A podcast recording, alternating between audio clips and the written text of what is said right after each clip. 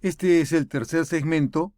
del video preparado sobre el tema para la reforma del régimen representativo en el Perú y el diseño de un distinto tipo de bicameralidad. En este segmento, en este episodio, en esta lección,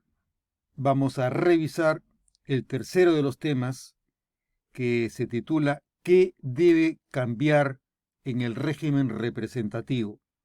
Cinco características de desempeño disfuncional en el régimen representativo. Como se ha mencionado en los eh, segmentos y episodios anteriores, el propósito, el objetivo de este conjunto de videos sobre la reforma del régimen representativo en el Perú es, en primer lugar, denunciar cómo es que la representación que tenemos nos aliena de ella misma con los errores y con las señales inequívocas de su patético desempeño. En segundo lugar, denunciar el modo en el que las omisiones de los partidos políticos actúan como la agencia de la enajenación, relegándonos a una alteridad domesticada de la que hay que despertar. En tercer lugar, advertir la importancia de reemplazar las distorsiones y el carácter inercial de su funcionamiento. Y en cuarto lugar, proponer una forma de poner en valor la naturaleza representativa de nuestro régimen político, de facilitar su posicionamiento en el espacio público, de mostrar nichos y escenarios nuevos e importantes para su renovación y de recuperar para nosotros como comunidad la institucionalidad que recupere y que haga de nuestra convivencia quizá una forma menos insatisfactoria, más genuina y efectiva de organización política. Para continuar entonces con esta presentación sobre la reforma del régimen representativo, y el diseño de un distinto tipo de bicameralidad, vamos a pasar revista de algunas de las deficiencias más importantes que deben eliminarse, que deben cambiar, que deben disminuirse por lo menos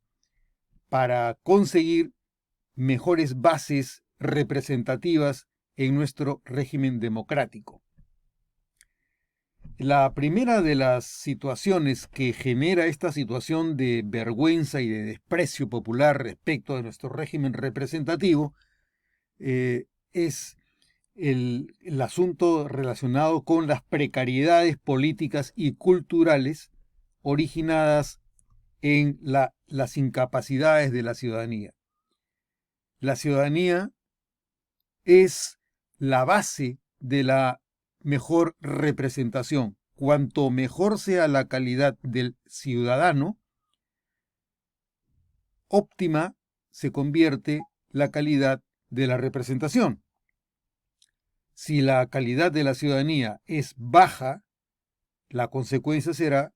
que la representación vaya en proporción directa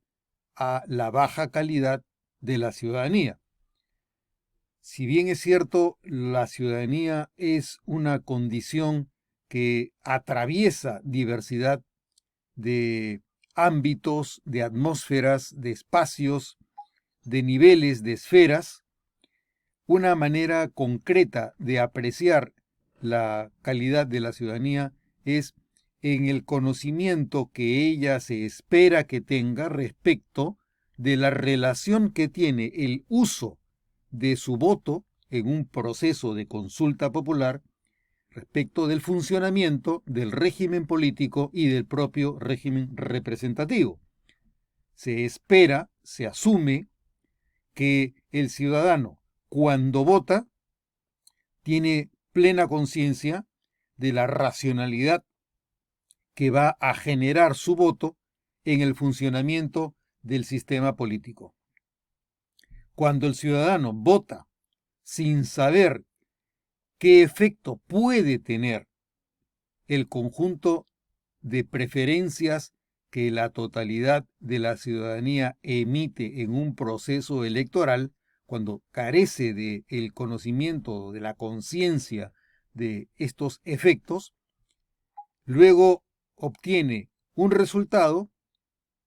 que no llega a notar, a advertir o a asimilar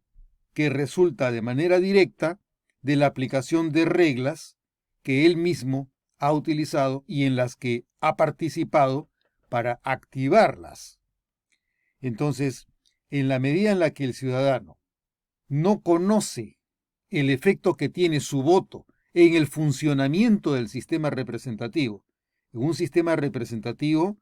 que tiene debilidades de origen como la que se relaciona con la imposibilidad de adquirir la representación absoluta en la asamblea. De igual manera, la ignorancia, el desconocimiento o la poca conciencia que se tiene que en los procesos electorales el ciudadano tiene una condición ficta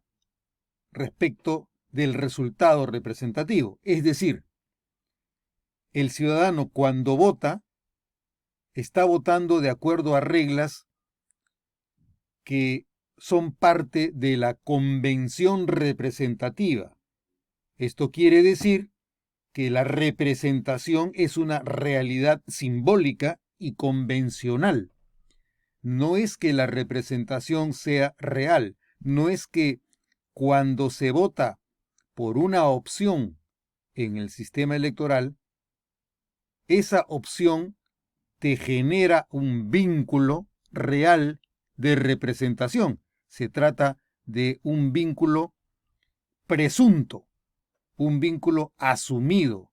un, un vínculo normativamente afectado, atribuido, que tiene que ver con el mandato que tiene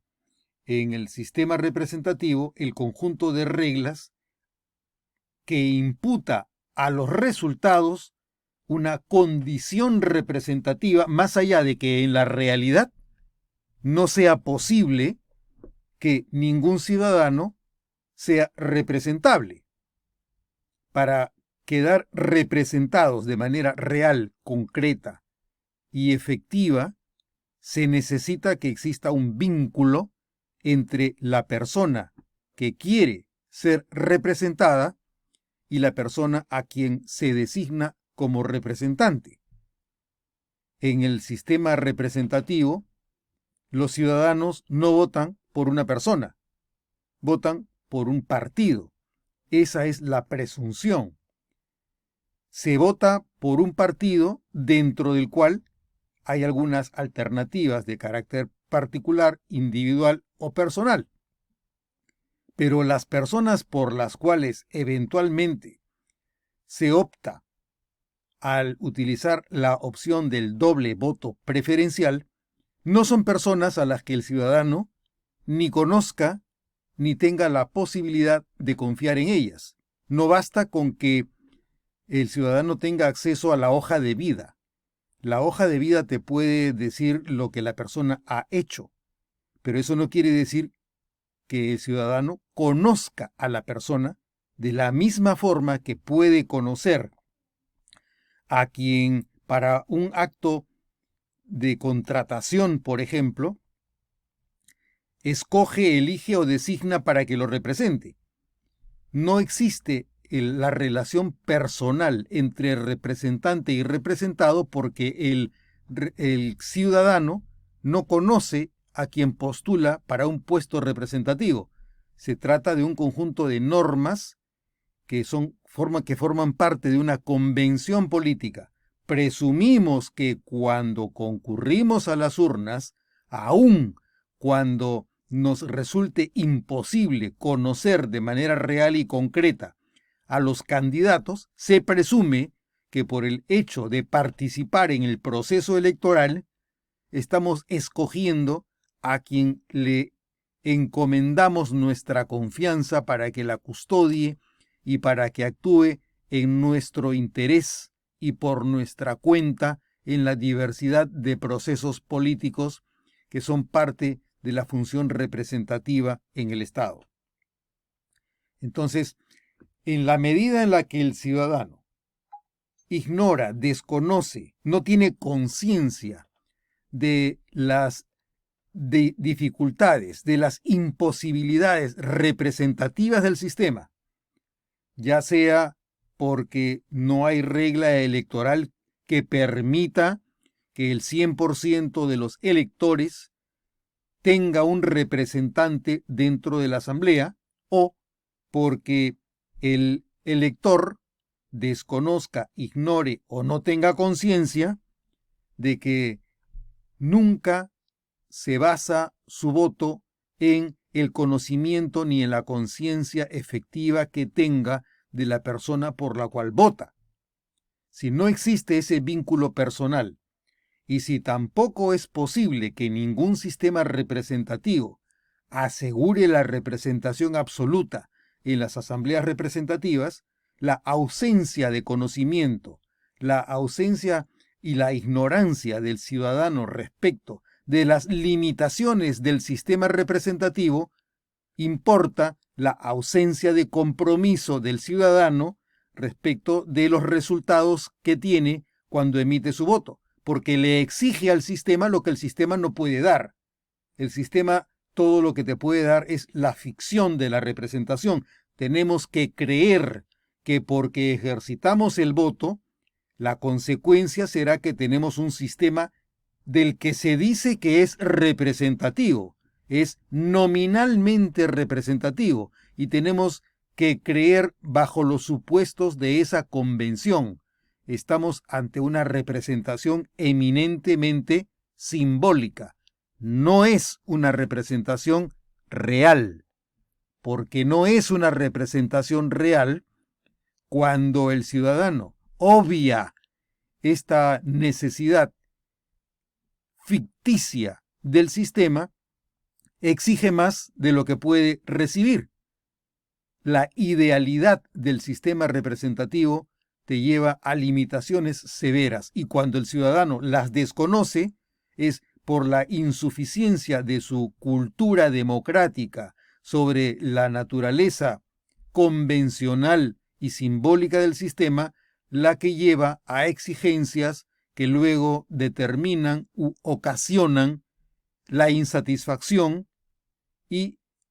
la, el desprecio por los resultados representativos. El sistema no puede dar más que lo que la convención te asegura que te puede dar, es decir, la existencia de un sistema nominalmente representativo que funciona sobre la base del compromiso de todos los ciudadanos que todos van a comprender, a aceptar y a reconocer y a conformarse que dentro de las limitaciones con las que se cuenta y con las que debe funcionar el sistema representativo, en esa medida es que eh, no hay otra alternativa que aceptar las deficiencias con las que nace el voto popular. Una eh, segunda característica de eh, sistema representativo que es necesario cambiar, así como es necesario que la ciudadanía cuente con un mayor conocimiento, cultura y que se despercuda de las precariedades de, su comprensión del sistema político, otro criterio importante es el del rentismo utilitario de los partidos políticos. Si el sistema representativo no funciona en gran parte, es porque no tenemos partidos políticos eficientes, eficaces para canalizar la voluntad popular a través de representantes que puedan salvar la brecha que existe entre las imposibilidades del sistema representativo y lo que es factible de alcanzar mediante el desempeño de representantes con competencias suficientes para desarrollar la gestión estatal que es parte de las tareas representativas. Pero cuando lo que tenemos son partidos políticos de fachada, cuando lo que tenemos son clubes electorales que se organizan con el objetivo de alcanzar cupos representativos para acumular poder de quienes tengan el apetito de ocupar un puesto en una organización pública, cuando tenemos esa, ese tipo de visión del partido político, naturalmente los partidos no cumplen con el rol que deberían para minimizar los costos y la brecha que existe entre las posibilidades efectivas de representación en un sistema convencional y simbólico y las incapacidades que tienen los operadores del sistema representativo para desempeñarse y realizar una performance más efectiva que disminuya las brechas naturales del sistema representativo. La tercera cuestión que debe cambiarse es la distorsión individualista de nuestro modelo electoral. El voto preferencial, por ejemplo, es una de las semillas de la discordia que impide el cohesionamiento de los partidos políticos y acelera, agudiza e intensifica los núcleos de competencia innecesaria o nociva al interior de los propios partidos políticos entre quienes son sus militantes, porque entre ellos deben competir para ver quién obtiene un puesto representativo a despecho de los otros. Esto no ocurre en sistemas electorales con lista cerrada y bloqueada. El sistema electoral peruano es con lista cerrada, pero abierta, no es bloqueada, porque cabe que la lista que te presenta el partido político pueda alterarse en cuanto a las eh, ubicaciones en las que aparecen los miembros de una lista en un distrito determinado. Este factor añade elementos de disociación y de anomia en el funcionamiento del sistema representativo. De igual manera, cuando tenemos un distrito múltiple que bajo el supuesto de que agudiza o intensifica la relación entre el representante y su localidad, obvia que en nuestro sistema de democracia representativa los representantes representan a la nación, no representan a una circunscripción determinada. Si bien es cierto, se llega a una representación nacional a partir de los distritos locales, este tipo de vínculo de origen no supone que el representante sea representante de la localidad. Este concepto de asociación entre la localidad, el distrito eh, o el terruño y el representante afecta el desempeño de carácter nacional que tiene un órgano como el Parlamento que corresponde al Estado central. La ausencia de distrito nacional también es un elemento que afecta el funcionamiento del sistema. Cuando el sistema electoral contempla, por lo menos parcialmente, que haya un grupo de representantes elegidos en distrito nacional, este tipo de vínculo electoral entre el representante y la nación permite el desapego con la localidad y la mayor identificación con metas que trascienden la geografía y el territorio en una dimensión más abstracta y por lo tanto con una mayor proyección y horizonte de futuro. El cuarto de los elementos que debe cambiar son las imperfecciones del unicameralismo. En el unicameralismo peruano, lo que se percibe es un déficit de relación entre la circunscripción y el representante. Este déficit de representación se concreta en que aproximadamente por cada 240.000 electores hay un representante. Han habido ocasiones históricas en el Perú en las que por cada 25.000 personas o habitantes había un representante, por 50.000 había un representante. Ahora estamos ante dos, cada 240.000 electores un representante. en los años 30, en los años 40, la proporción era por cada 120.000, cuando la población en el Perú llegaba eh, a la tercera parte de la que tenemos ahora. En los años 50, por ejemplo, eh, la población llegaba aproximadamente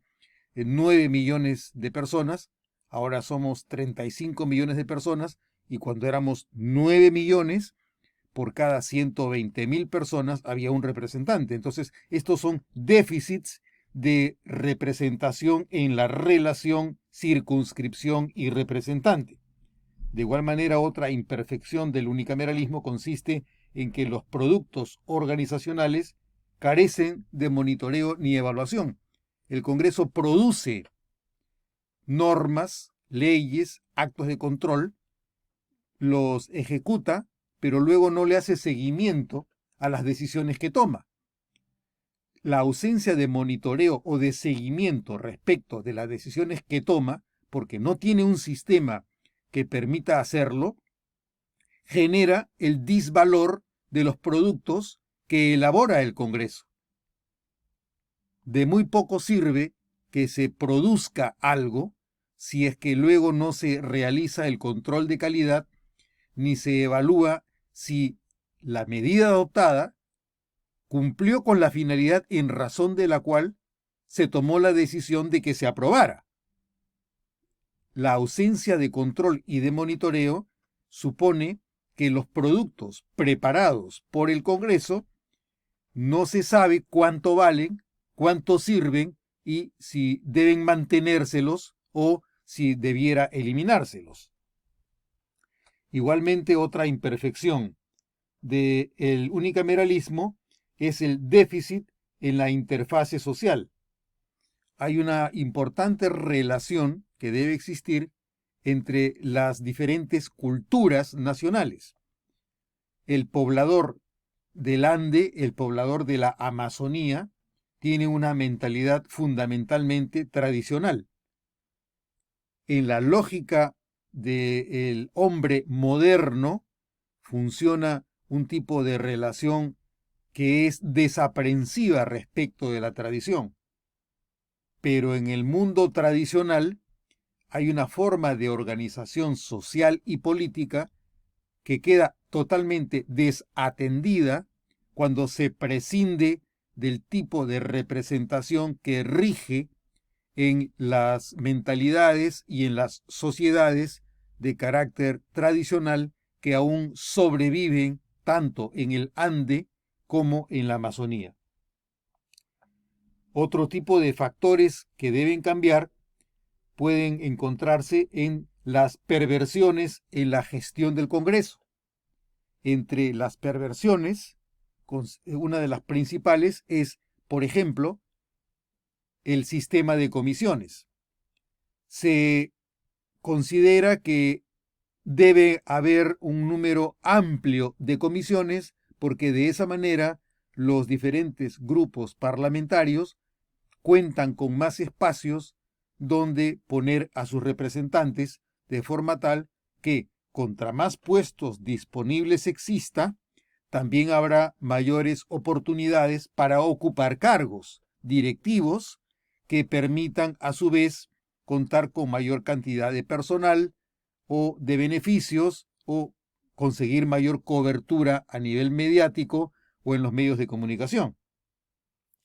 Las perversiones en la gestión del Congreso están relacionadas también con, por ejemplo, la duplicidad de cargos directivos. En la actualidad tenemos un consejo directivo y tenemos una junta de portavoces y estos órganos cumplen relativamente la misma función. Otra perversión en la gestión del Congreso es la permanencia de la anualidad de los cargos directivos y del sistema de comisiones, que genera niveles altos de ineficiencia por la eh, impredecibilidad de los actos organizacionales y, y los cambios de supuestos y de premisas organizacionales cada año, cada año, y por lo tanto no hay permanencia de objetivos o de metas a lo largo de por lo menos un periodo constitucional. Otro factor importante son las consecuencias irresponsables de la delegación del mandato a los asesores, como los congresistas. Tienen tal cantidad de puestos que cubrir en un sistema que cuenta con 24 comisiones ordinarias, comisiones especiales, la Comisión de Levantamiento de Inmunidad, la Comisión de Ética Parlamentaria, la Comisión Permanente, la Subcomisión de Acusaciones Constitucionales, el Consejo Directivo, la Comisión Permanente, eh, la Junta de Portavoces, hay tantos puestos que cubrir que los congresistas carecen de tiempo suficiente para atender de manera eficaz cada una de las responsabilidades y de las sesiones que se convocan semanalmente en cada uno de los órganos de los que deben ser parte. Entonces, el excesivo número de comisiones y el mantener un tipo de organización basada en la importancia que tiene para los congresistas tener cupos que cubrir porque les representan mayor cantidad de opciones de, de figuración por tener puestos directivos, la consecuencia del excesivo número de puestos que cubrir supone que los congresistas terminan delegando sus funciones entre los asesores. Cuando el congresista tiene que concurrir a una comisión, tiene que haber estudiado el proyecto respecto del cual se va a emitir un dictamen. Pero si no ha tenido tiempo de estudiar la materia, obviamente necesitará que sea uno de sus asesores o de los técnicos a su servicio que le haya hecho la referencia sobre los alcances de los proyectos, sobre las diferentes posiciones, la información y por lo tanto se eh, debilita el vínculo del congresista con la materia, lo cual también supone una ineficiencia respecto del ejercicio de la función representativa, porque el pueblo confía en la total integración del congresista con las responsabilidades que supone el ejercicio de la función representativa. Si no la puede cumplir, obviamente tendrá que delegar la función a un asesor. Esta, e, este tipo de actos supone también la violación de un principio que no, que no permite que quien ha sido delegado por un carácter personal se lo delegue a terceros. Quien debe representar es el representante, no el asesor del representante que termina realizando tareas para apoyar al representante que no se da el tiempo para atender personal y directamente las tareas inherentes a la función representativa. Eh, otra característica que debe cambiar es la emergencia competitiva de los poderes representativos de naturaleza subnacional. Conforme avanza el proceso de descentralización nacional, cada vez es más fuerte la presencia que tienen los gobiernos locales, sean distritales, provinciales o regionales. Entonces existe una competencia con los poderes locales, subnacionales, frente a la capacidad de acción que tienen los congresistas. Esta competencia eh, dificulta el trabajo del congresista cuando se esmera en actuar como alcalde desde una posición en la asamblea representativa. Otra, ah, otra condición que debe cambiar en el funcionamiento del sistema representativo nacional es la prostitución populista del proceso legislativo, que consiste en que los proyectos se presentan, se debaten y se votan en función de el criterio de favorecimiento de maneras fáciles de adhesión del pueblo. Se terminan aprobando proyectos que no constituyen una alternativa eficaz para solucionar problemas prioritarios de la sociedad, sino que terminan siendo ah, proyectos de naturaleza declarativa con los cuales se eh, vincula el congresista con el pueblo y le hace creer la importancia que puede tener la aprobación de un proyecto que finalmente no llega a solucionar nada y abulta innecesariamente el número de normas del, del ordenamiento jurídico que no llega a tener la eficiencia ni la efectividad para solucionar problemas colectivos. Y un último aspecto que debe cambiar, porque también afecta al sistema representativo, es la cobertura interesada que tienen los medios eh, de la acción, del desempeño, de la performance del sistema representativo. Como les interesa tener una tajada del poder, se rigen en su relación con el Congreso a partir del rating. Por eso es que subrayarán aspectos negativos que van a concentrar las pantallas de la televisión en aspectos que no precisamente son de los más encomiables en el ejercicio de la función representativa. El hacer que prevalezca el criterio del rating y por lo tanto de la mayor popularidad de los medios de comunicación supone que se subraye, que se resalte, que se priorice los aspectos que llaman la atención por el escándalo antes que por el cumplimiento regular de las tareas representativas. Estos son los diferentes aspectos que es necesario eh, tener presente para corregir el funcionamiento deficiente del sistema representativo, pero podríamos hacer un esfuerzo para concretar otras materias que están vinculadas a los cambios que son necesarios para optimizar el sistema representativo. En primer lugar, las condiciones inapropiadas para que las agrupaciones partidarias preparen y seleccionen a los militantes o invitados que postulan como candidatos. Esto está asociado a la necesidad de corregir o de eliminar el voto preferencial, eh, mejorar el funcionamiento de los partidos que funcionan con la lógica del vote seeking o del catch-all parties, eh, para que de esa manera los partidos operen como agencias de organización a partir de programas y no de la necesidad de los electores de conseguir medios de representación de naturaleza coyuntural. Cuando los candidatos son propuestos según su capacidad de sumar votos o de financiar una campaña electoral, se producen desviaciones y severas distorsiones en el sistema que es necesario reemplazar de forma que lleguen al Congreso como candidatos quienes cuenten con los mínimos indispensables de competencias que son exigibles para, el, para ocupar el puesto representativo. Un segundo aspecto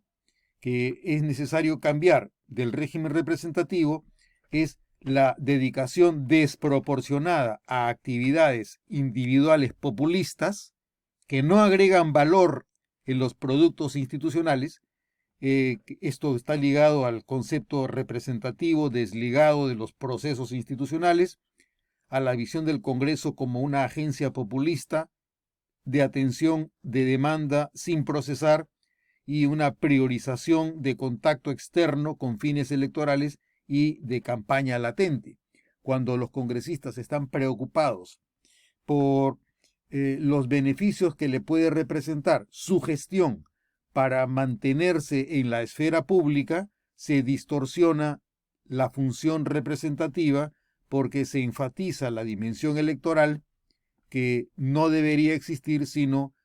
antes de cada elección. Entonces, de esta forma, se utiliza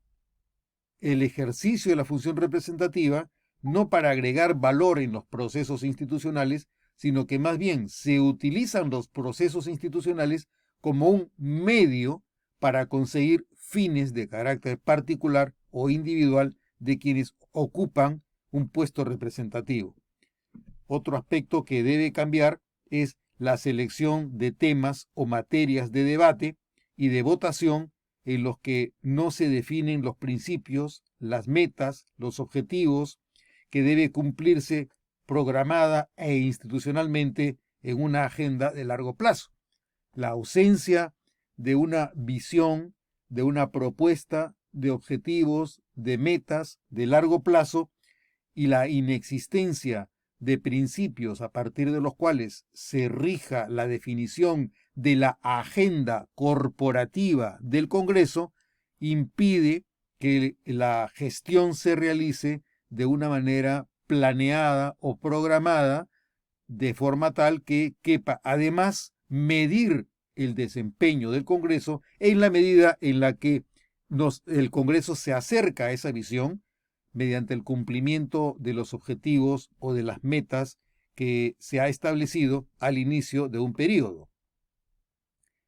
Un cuarto aspecto que debe cambiar es el de la insuficiencia de filtros para seleccionar la calidad de los productos y de los resultados institucionales. A lo que se refiere eh, esta mención es a que los, eh, eh, los proyectos de ley son objeto de debate directo a través de procesos abreviados o sumarios en los que se, se pasa por alto el proceso de evaluación propiamente dicha, eh, mientras que en el sistema bicameral los proyectos tenían que pasar por hasta tres lecturas, la primera de las cuales era el debate que se producía en el Pleno para determinar si los proyectos eran o no eran admitidos, y si eran admitidos, a qué comisión pasaban. Ese debate se producía en el Pleno. A partir del Congreso Unicameral, que empieza a funcionar en el año 1995, con el reglamento de junio del año 1995 que preparó el Congreso Constituyente, se eliminó la etapa del debate dentro del Pleno del Congreso, asignándole la tarea de, envío de los proyectos a las comisiones a uno de los vicepresidentes. En tanto que en otros parlamentos esta función puede no llevarla a cabo directamente el Parlamento, pero se la asigna a una organización, a una instancia que puede ser, por ejemplo, el equivalente a la Junta de Portavoces o al Consejo Directivo, de forma que exista un organismo plural que decida a través de los votos si es que el proyecto es admisible o no lo es y si lo es, a qué comisión debe pasar. Actualmente el sistema ha obviado por completo la pluralidad como requisito para definir la admisibilidad o no de un proyecto de ley y por lo tanto también depende de la, del criterio que tenga el miembro de la mesa directiva a quien se le encarga la tarea de asignar los proyectos a comisiones. La tendencia y el riesgo que existe es a que los miembros de la mesa directiva a quienes se les asigna esta tarea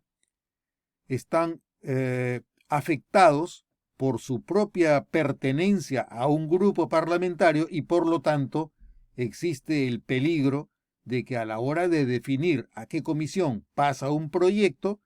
cabe que si tienen mucho interés en que el proyecto sea aprobado, se lo pasen a una comisión cuyo presidente pertenece a la misma agrupación política a la que pertenece el, el vicepresidente. Contrariamente, si el propósito es que ese proyecto no salga o que salga con cambios específicos, se lo remitirá a una comisión en la que el presidente de la comisión tenga afinidad política con el vicepresidente de forma tal que el sentido del proyecto contenido en el dictamen sea contrario a el propósito que tenía el autor de una iniciativa que no pertenece al mismo grupo parlamentario al que pertenece el miembro de la mesa directiva responsable de esa tarea. De igual manera, otro aspecto que ha debilitado significativamente la calidad de los productos que emanan del sistema representativo actual en el Perú es la eliminación del requisito del debate artículo por artículo de los proyectos de ley. Actualmente el debate en el Congreso no es artículo por artículo, sino es un debate de totalidad, es decir, se vota la integridad del proyecto de ley para abreviar pasos. No se quiere que los proyectos se debatan artículo por artículo, sino el paquete completo, el bulto. Es eh, un debate a granel. Todos los artículos se aprueban o se rechazan independientemente de la complejidad de las materias a que se refiera cada uno de ellos. El último aspecto que debe cambiar es el relativo a que no existe evaluación, seguimiento ni control de calidad sobre la ejecución e implementación de los productos parlamentarios aprobados. Acá nos referimos a que en el sistema unicameral no hay ningún tipo de proceso que permita eh, hacerle seguimiento a los productos que aprueba el Congreso, en particular las leyes. Cuando se aprueban las leyes, salen publicadas en el Diario Oficial del Peruano y luego el Congreso se desinteresa por completo del resultado que ha tenido la aplicación de la ley, tanto a nivel jurisdiccional, cuando la, existe algún litigio en razón del cual los jueces interpretan la norma el Congreso no sabe cómo se están interpretando las normas y cómo difieren de la voluntad que tuvo el Congreso cuando quiso aprobarlas. Entonces hay un desinterés total respecto de lo que ocurre en el foro jurisdiccional, tanto como puede existir desconocimiento respecto a cómo es que el Poder Ejecutivo u otros organismos constitucionales, dentro de los cuales está la Defensoría del Pueblo, la Contraloría, el Tribunal Constitucional, cómo es que ellos aplican las normas que han sido dictadas por el Congreso. El Congreso no realiza ningún tipo de labor de seguimiento ni de monitoreo de las normas que aprueba. Y esto genera serias deficiencias organizacionales porque la ausencia de seguimiento, de control y de monitoreo importa que el Congreso abandona su función normativa y conductora y directiva en lo que se refiere a la conducción de las políticas públicas del Estado. Finalmente, en eh, la evaluación de lo que debe cambiar, una cuestión que debe analizarse es las diferentes opciones en materia de regímenes camerales. Cuando hablamos de los cambios que es necesario realizar, una opción de cambio es el reemplazo del régimen unicameral por un régimen bicameral. Vamos a enumerar simplemente cuáles son los argumentos a favor y en contra de ambos tipos de régimen representativo puede hablarse de los argumentos a favor de la unicameralidad cuando nos concentramos en la mayor eficiencia en la gestión. Se supone que si tienes una cámara, el hecho de que sea una sola facilita la gestión en vez de que si se tratara de dos cámaras. El segundo argumento a favor dice que se elimina la duplicidad innecesaria de funciones y tareas del sistema representativo si las dos cámaras hacen lo mismo cuando una sola puede hacerlo, esta duplicidad es antieconómica y es ineficiente. Por eso es que eh, se supone que el unicameralismo permite contar con lo indispensable sin que el sistema representativo se elimine. El tercer argumento a favor de la unicameralidad es que evita el inmovilismo por el desacuerdo y ahorra los costos del conflicto entre cámaras. Otro argumento más a favor de la eficiencia del unicameralismo como un sistema más eficiente, como un sistema eh, con mejores posibilidades de alcanzar resultados que con el régimen bicameral. Otro argumento a favor del unicameralismo es que optimiza las posibilidades de arribar a consensos y a acuerdos. Es más fácil ponerse de acuerdo dentro de un régimen unicameral entre los diferentes partidos políticos que si se tratara de dos instancias o de dos cámaras en las cuales las mayorías pueden diferir y es más difícil conseguir acuerdos entre las dos. El quinto argumento a favor es que fortalece la capacidad representativa del régimen democrático. Ante las dificultades del bicameralismo de representar eficientemente a la población, se afirma que con una sola Cámara se consigue mayor eficacia y por lo tanto el sistema representativo es más fuerte que si se tratara de dos cámaras. El sexto argumento a favor de la unicameralidad es que facilita la identificación de la base representativa de la sociedad, a diferencia de un régimen bicameral en el que hay duplicidad de bases representativas, con lo cual no es posible precisar cuál de los dos puede ser más representativo respecto de una decisión a adoptar por el Parlamento en pleno. El séptimo argumento es que su reconocimiento basta para asegurar la naturaleza del Estado democrático. El Estado democrático queda suficientemente justificado cuando existe una Cámara, cuando existe una Asamblea. No es necesario que hayan dos cámaras para que el sistema siga siendo democrático y representativo. Se cumple el requisito mínimo teniendo solamente una Cámara. No se necesitarían dos para que el sistema pueda ser calificado como representativo y como democrático. Y la, el octavo argumento a favor es el menor costo en el presupuesto público.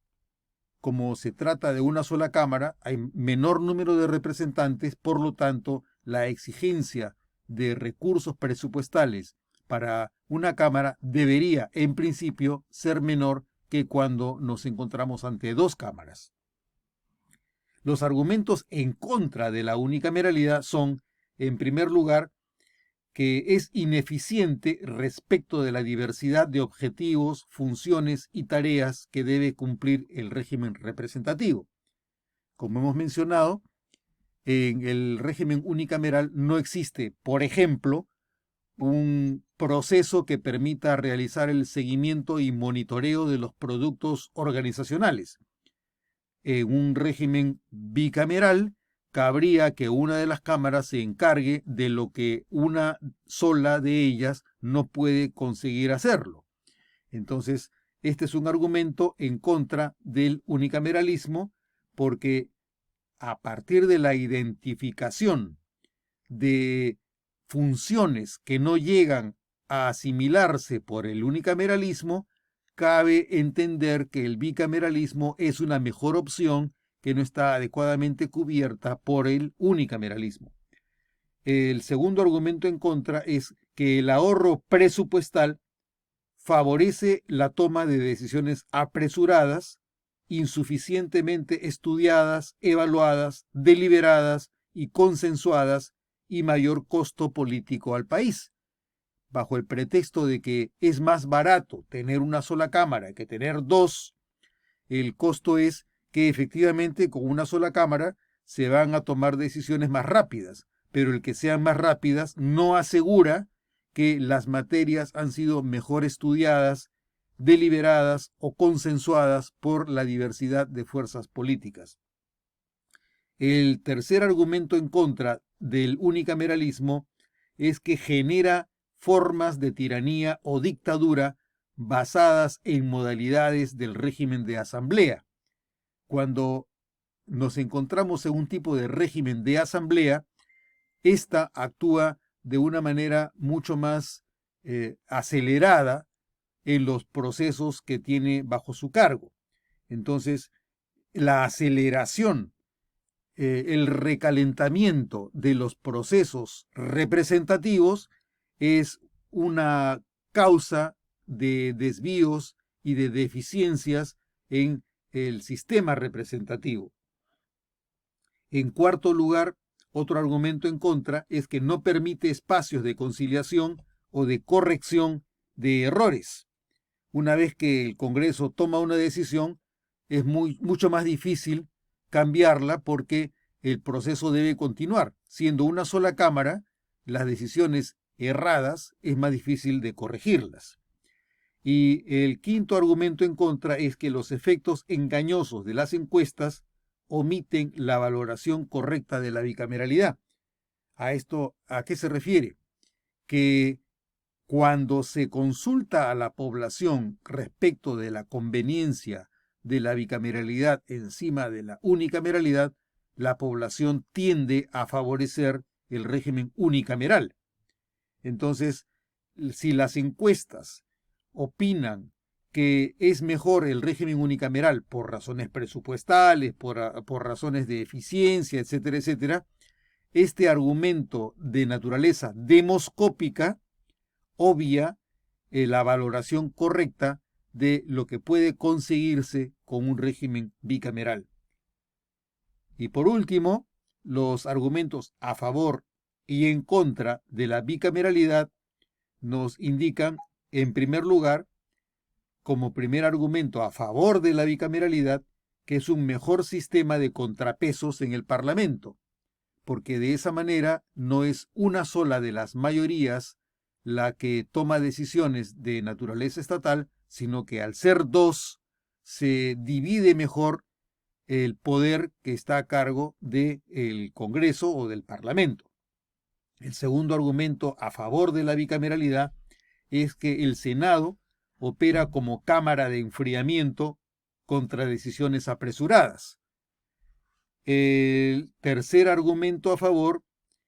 es que minimiza riesgos de dictadura parlamentaria. Cuando el poder se divide entre dos cámaras, es menos fácil que se incurra en riesgos de concentración de poder y por lo tanto de dictadura. Otro argumento a favor de la bicameralidad es que optimiza los productos y los resultados legislativos si es que se le asigna la tarea al Congreso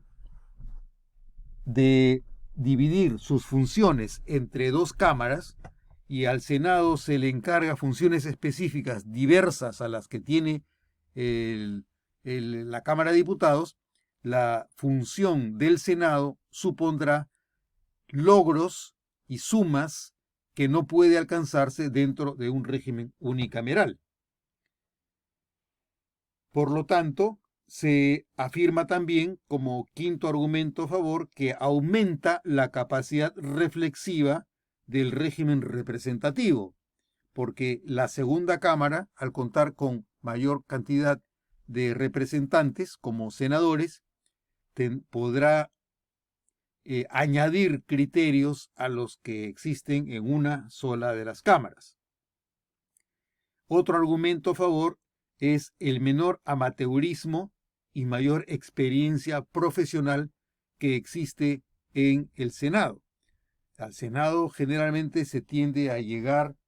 luego de haber pasado un proceso de capacitación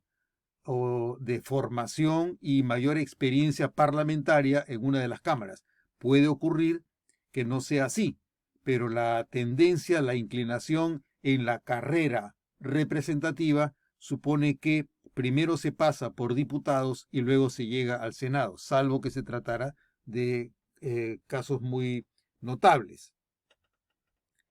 El séptimo argumento a favor de la bicameralidad es que la dictadura parlamentaria depende no del número de cámaras, sino de la presencia de mayorías partidarias en ambas cámaras. Entonces, son las mayorías las que generan la dictadura y no el número de cámaras. Si es así, el peligro no está en el número de cámaras, sino en la composición de, los, de las mayorías partidarias en una y en otra. El octavo argumento a favor de la bicameralidad es que optimiza la pluralidad, la proporcionalidad y la representatividad del Parlamento, porque introduce diferentes criterios de representación, además de los que ya existen de manera natural con el régimen unicameral. Y el último de los argumentos a favor de la bicameralidad es que hay mayor arraigo en la historia política y constitucional del Perú, porque en la mayoría de los eh, regímenes constitucionales peruanos se ha observado un régimen bicameral antes que el unicameral. Por último, los argumentos en contra de la bicameralidad pueden agruparse entre los siguientes. En primer término, que es una anomalía histórica carente de sustento funcional. Muchos dicen que no porque siempre haya habido bicameralismo en el Perú o que la mayoría de los años de nuestra historia republicana ha predominado el bicameralismo, eso no asegura la, el mejor funcionamiento del sistema representativo. El segundo argumento en contra es que aumenta los gastos operativos y el presupuesto sin garantizar mejores resultados organizacionales porque si se reproducen los errores que tiene el sistema unicameral en el Perú y no se corrigen esas deficiencias, lo que se va a conseguir es que haya dos cámaras en las que se repita los mismos errores del unicameralismo. El tercer argumento en contra del eh, bicameralismo es que genera mayor incertidumbre, inestabilidad e impredecibilidad. Porque como hay una segunda cámara, mientras que en el unicameralismo es fácil predecir que, habiendo tomado una decisión, la mayoría en, en, una de las cámaras, en el Congreso, es mucho más complicado predecir qué va a ocurrir cuando se trata de dos cámaras que pueden tener diferentes mayorías políticas a las que existe entre una y otra el siguiente argumento en contra es la mayor agregación de descontento público en la desaprobación que recibe de la opinión pública. Claro, si se asume que las fallas en el unicameralismo ya generan desaprobación, el contar con dos cámaras sin que, eh, sin que exista la garantía de que la segunda va a permitir mejor desempeño del sistema representativo, lo que va a ocurrir va a ser mayores condiciones para agregar descontento y desaprobación. El quinto argumento en contra es el mayor retraso en la deliberación y aprobación de las leyes. Claro, cuando se cree que las leyes deben ser aprobadas con rapidez, el contar con dos cámaras quienes creen que las leyes deben aprobarse con rapidez, eh, eh, supondrá que, eh, que se debe asumir que contar con dos cámaras es una deficiencia antes que una ventaja. el, el sexto argumento en contra es que es más complejo e ineficiente el proceso de formación de una voluntad corporativa unívoca, porque si las dos cámaras no están de acuerdo y si las condiciones de desacuerdo exige que se utilice el mecanismo de las insistencias entre una y otra, este proceso se convierte en mucho más complejo y es más ineficiente porque supone que ambas cámaras tienen que coincidir sobre un temperamento determinado. Esto alarga los procesos y además eh, permite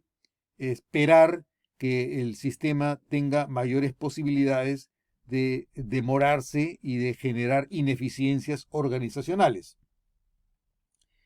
El otro argumento es que eh,